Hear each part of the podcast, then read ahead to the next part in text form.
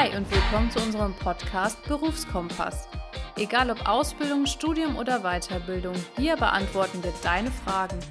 Ich bin Anna und spreche mit Azubis, Studentinnen und Ausbilderinnen verschiedener Unternehmen über die beruflichen Möglichkeiten nach der Schule. Abonniere am besten gleich jetzt unseren Kanal, damit du keine Folge verpasst. In der heutigen Folge geht es um die Ausbildung zur Heilerziehungspflegerin. HeilerziehungspflegerInnen sind Fachkräfte im Bereich der sozialen Arbeit, die Menschen mit körperlichen, geistigen oder psychischen Beeinträchtigungen unterstützen und ihnen bei der Bewältigung des Alltags und der Entwicklung ihrer persönlichen Fähigkeiten helfen. Sie arbeiten in verschiedenen Einrichtungen wie Wohnheimen, Tagesstätten, Werkstätten oder Schulen für Menschen mit Behinderungen. Wie die Ausbildung zur Heilerziehungspflegerin abläuft, erzählt uns Juliana. Sie ist Auszubildende bei der Paulinpflege in Winnenden. Die Paulinpflege in Winnenden bietet ein breites Spektrum an Unterstützung, Betreuung und Förderung für Menschen mit geistigen und mehrfachen Behinderungen. Zusätzlich unterstützen die Mitarbeitenden der Paulinpflege Menschen mit einer Hör- und Sprachbehinderung und psychischen Erkrankungen. Das Angebot der Paulinpflege umfasst Wohnangebote, Tagesförderstätten, Schulen, Arbeitsmöglichkeiten in Werkstätten sowie verschiedene Therapie- und Beratungsangebote. Ein weiterer großer Schwerpunkt der Paulinpflege ist die Jugendhilfe. Hallo Juliana, stell dich doch bitte mal kurz vor. Hallo, mein Name ist Juliana Schmidt, ich bin 22 Jahre alt und bin gerade im dritten Jahr zur Heilerziehungspflegeausbildung. Ich arbeite im Freizeit- und Bildungsbereich Club Paula der Paulinpflege Winnenden. Der Freizeitbereich ist ein Bereich für die Klienten, wo die Klienten nach der Arbeit zu uns kommen können, wo wir für die Freizeitgestaltung und Wochenendgestaltung zuständig sind. Super, freut mich sehr, dass du heute hier bist.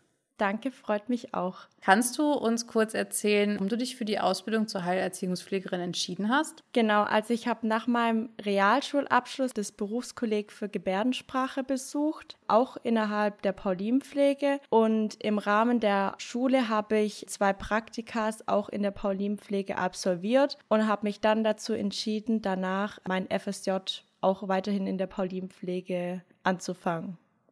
Cool. Das heißt, du hast durch die Praktika gemerkt, dass es einfach so dein Traumjob ist und dass du Lust darauf hast und hast dich dann dazu entschieden. Durch die Praktika? Genau. Und weil ich dann noch mehr darüber erfahren wollte, einfach oder einen tieferen Einblick bekommen wollte. Okay, cool. Und du hast gerade von Gebärdensprache gesprochen. Das heißt, du kannst auch Gebärdensprache? Genau. Ich habe innerhalb der Schule zwei Jahre Gebärdensprache gelernt. Cool. Das ist auch Teil der Ausbildung. Teil der Ausbildung ist es nicht, aber innerhalb der Paulinpflege ist es wichtig, da die meisten Klienten eine Hörschädigung haben oder auch komplett gehörlos sind und auf die Gebärdensprache angewiesen sind. Das ist auf jeden Fall eine coole Kompetenz, finde ich, dass du Gebärdensprache sprechen kannst. Danke. Das hatte ich tatsächlich auch mal überlegt zu lernen. Welche persönlichen Eigenschaften sind deiner Meinung nach denn wichtig für den Beruf? Auf jeden Fall ist es wichtig, dass man Offenheit und Hilfsbereitschaft mitbringt, genauso aber auch Geduld und Empathie gegenüber den Bewohnern, den Kollegen. Das ist ganz wichtig. Das klingt auf jeden Fall sehr gut. Welche Voraussetzungen und Qualifikationen sind denn erforderlich für die Ausbildung? Du hast ja gesagt, du hast die Realschule besucht. Also für den Heilerziehungspfleger braucht man den Realschulabschluss und dieses FSJ, das ein Jahr Vorpraktikum, um die Ausbildung anfangen zu können. Aber man kann auch den Heilerziehungspflegerassistenten machen. Dafür benötigt man einen Hauptschulabschluss. Der geht dann zwei Jahre und nach den zwei Jahren kann man dann den Heilerziehungspfleger dran setzen. Okay, cool. Das heißt, es gibt verschiedene Wege, um zu der Ausbildung zu kommen. Das ist auf jeden Fall sehr interessant zu wissen. Genau. Kannst du uns einen kurzen Einblick in den Verlauf deiner Ausbildung geben? Wie gesagt, die Ausbildung geht drei Jahre. Im ersten Jahr schreibt man eine Lebensweltanalyse. Das heißt, man beschäftigt sich mit einem Klienten individuell und über das ganze Schuljahr und erkundet mit ihm zusammen seine Lebenswelt und schreibt darüber dann eine Ausarbeitung. Und auch in jedem Schuljahr, also sowohl im ersten, zweiten und im dritten, hat man Assistenzangebote. Das sind Angebote, die man plant mit einem Klienten zusammen. Ganz verschiedene, man tut Sachen backen, einkaufen. Man kann aber auch zum Beispiel mit jemandem üben, wie man mit der S-Bahn fährt oder mit dem Bus fahren. Das ist so das Hauptaugenmerk im ersten Lehrjahr. Im zweiten Lehrjahr finden dann zwei Praktika statt. Einmal ein Alternativpraktikum am Anfang vom Lehrjahr. Das heißt, man geht in eine ganz andere Richtung, wo auch Heilerziehungspflege arbeiten können. Zum Beispiel in der Schule, im Kindergarten, aber auch in der Psychiatrie. Und dann gibt es noch ein Pflegepraktikum, wo man dann intensiv sich mit der Pflege beschäftigt, zum Beispiel im Krankenhaus. Genau, und im dritten Jahr schreibt man dann schon seine Abschlussprüfung. Da ist eigentlich nur das erste halbe Jahr Schule noch und dann beginnen schon die Prüfungen. Bedeutet das dann, dass man sich im Laufe der Ausbildung dann auch spezialisieren kann? Das heißt, dass du dann, wenn du so viel Einblick bekommst, zum Beispiel ins Krankenhaus oder in eine Schule, dass du dann sagen kannst nach der Ausbildung, okay, du möchtest zum Beispiel an einem Krankenhaus arbeiten oder doch in der Schule? Also spezialisieren kann man sich nicht innerhalb der Ausbildung. Jeder lernt die drei Jahre genau das Gleiche, aber man kann danach in anderen Bereichen arbeiten, wie zum Beispiel in einem Krankenhaus oder in der Psychiatrie.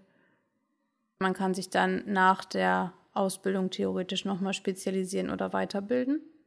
Genau, da kann man dann weitere Fortbildungen oder nochmal eine Ausbildung anfangen, je nachdem, wo man dann hin möchte. Cool. Und wie sieht denn ein typischer Arbeitsalltag aus? Du hast ja jetzt erzählt, dass du teilweise auch einfach Tagespläne mit Klientinnen ähm, entwickelst, dass du auch einfach ihnen assistierst bei ganz alltäglichen Aufgaben wie dem S-Bahn-Fahren. Ist das dann so dein typischer Alltag, dass du jeden Tag was Neues erlebst und jeden Tag andere Dinge tust? Es kommt drauf an. Also meistens arbeite ich von 13 bis 21 Uhr, also in der Spätschicht dann. Ich fange um 13 Uhr an und dann sitzen wir meistens erstmal im Büro, ich mit meinen Kollegen und da planen wir dann die Sachen, die Angebote, Ausflüge, aber auch Freizeiten zum Beispiel. In der Zeit findet dann auch unsere Schwimmangebote oder Angebote mit anderen Wohngruppen statt, Ausflüge, und abends dann von 18 bis 21 Uhr, da haben wir unser Bistro. Da ist dann geöffnet für alle Klienten in der Paulinpflege. Die kommen dann zu uns. Wir spielen mit denen, wir essen was mit denen. Wir bereiten auch manchmal Abendessen vor. Dann werden auch manchmal zusammen Filme geschaut, Tischkicker gespielt, Bingo. Also abends ist dann immer sehr vielfältig. Cool. Und hast du immer diese Schicht dann von 13 bis 21 Uhr oder ist das auch individuell? Nee, also das ist die Hauptschicht eigentlich von uns von 13 bis 21 Uhr. An zwei Tagen den Wochen, am Dienstag und Donnerstags, haben wir noch Tagesbetreuung vormittags für zwei Wohngruppen. Das heißt, da kommen dann die Senioren, wo schon in Rente sind, zu uns und da machen wir dann auch manchmal Ausflüge. Jetzt dem letzten waren wir erst im Schwabenpark. Wir frühstücken aber auch mit denen, kochen mit denen zusammen, dann essen gemeinsam Mittag. Klingt auf jeden Fall nach einem sehr spannenden und auch coolen und aktivitätsreichen Tag. Und du hast ja erzählt, dass man, wie gesagt, während der Ausbildung auch Krankenhaus zum Beispiel in der Schule ist. Und welche Rolle spielt denn da die Zusammenarbeit mit anderen Fachkräften? Also ist auf jeden Fall wichtig, dass man ein gutes Team hat, auf das man sich verlassen kann, mit dem man sich auch immer austauschen kann. Genau, weil gerade jetzt oder auch davor. Manche Mitarbeiter arbeiten gar keine 100 Prozent oder sind krank und dann ist wichtig, dass man immer im Austausch bleibt, dass man alles mitbekommt, dass nichts unten durchrutscht. Das ist auf jeden Fall sehr wichtig. Wie sieht die Unterstützung und Begleitung der Auszubildenden während ihrer Praxisphasen aus? Wir haben einmal ein, ein Anleiter direkt auf der Gruppe, ein Kollege, der hat auch im besten Fall die Heilerziehungspflegeausbildung gemacht. Mit dem arbeitet man direkt zusammen dann haben wir einmal noch einen Mentor von der Paulinpflege, der ist genau, muss nicht von der gleichen Gruppe sein, ist meistens von einer anderen Gruppe. Der kommt dann zu uns und führt mit uns die praktischen Angebote auch durch und können auch einen Paten aus dem zweiten Lehrjahr haben. Also das heißt einen anderen Schüler, der schon im zweiten Lehrjahr ist, mit dem man sich auch treffen kann, austauschen kann. Das kann man auch haben, wenn man möchte, das ist aber freiwillig. Okay, das heißt, dass auch der Austausch einfach unter euch Auszubildenden dann unabhängig vom Lehrjahr auch sehr wichtig sein kann. Genau. Okay, und hattest du jemanden oder hast du jemanden unterstützt? Ich hatte keinen Paten und ich habe auch aktuell keinen Paten, aber wir haben oder auf meiner Gruppe ist noch eine Auszubildende, die ist jetzt im zweiten Lehrjahr und mit der bespreche ich mich trotzdem immer ab, auch wenn wir offiziell keine Paten sind, wenn man das so sagen kann.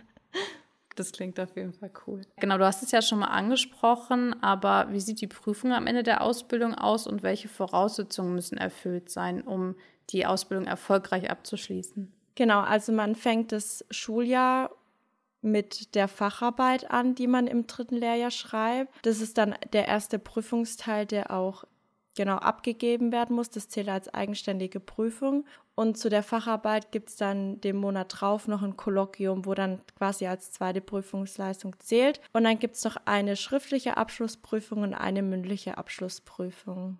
Okay, das klingt auf jeden Fall auch nach sehr viel Lernen. ja, das ist es. Und was findest du an deiner Ausbildung eigentlich am besten? Also das Beste ist einfach, dass man mit den Klienten oder gerade auch bei mir, ich habe sehr viel Freiheit, ich kann sehr viel mit den Klienten machen, ich kann viel auf denen ihre Wünsche eingehen, viele Sachen erfüllen, was vielleicht im täglichen Wohngruppenalltag nicht umgesetzt werden. Und genau das macht mir auch auf jeden Fall am meisten Spaß und auch davor das Planen.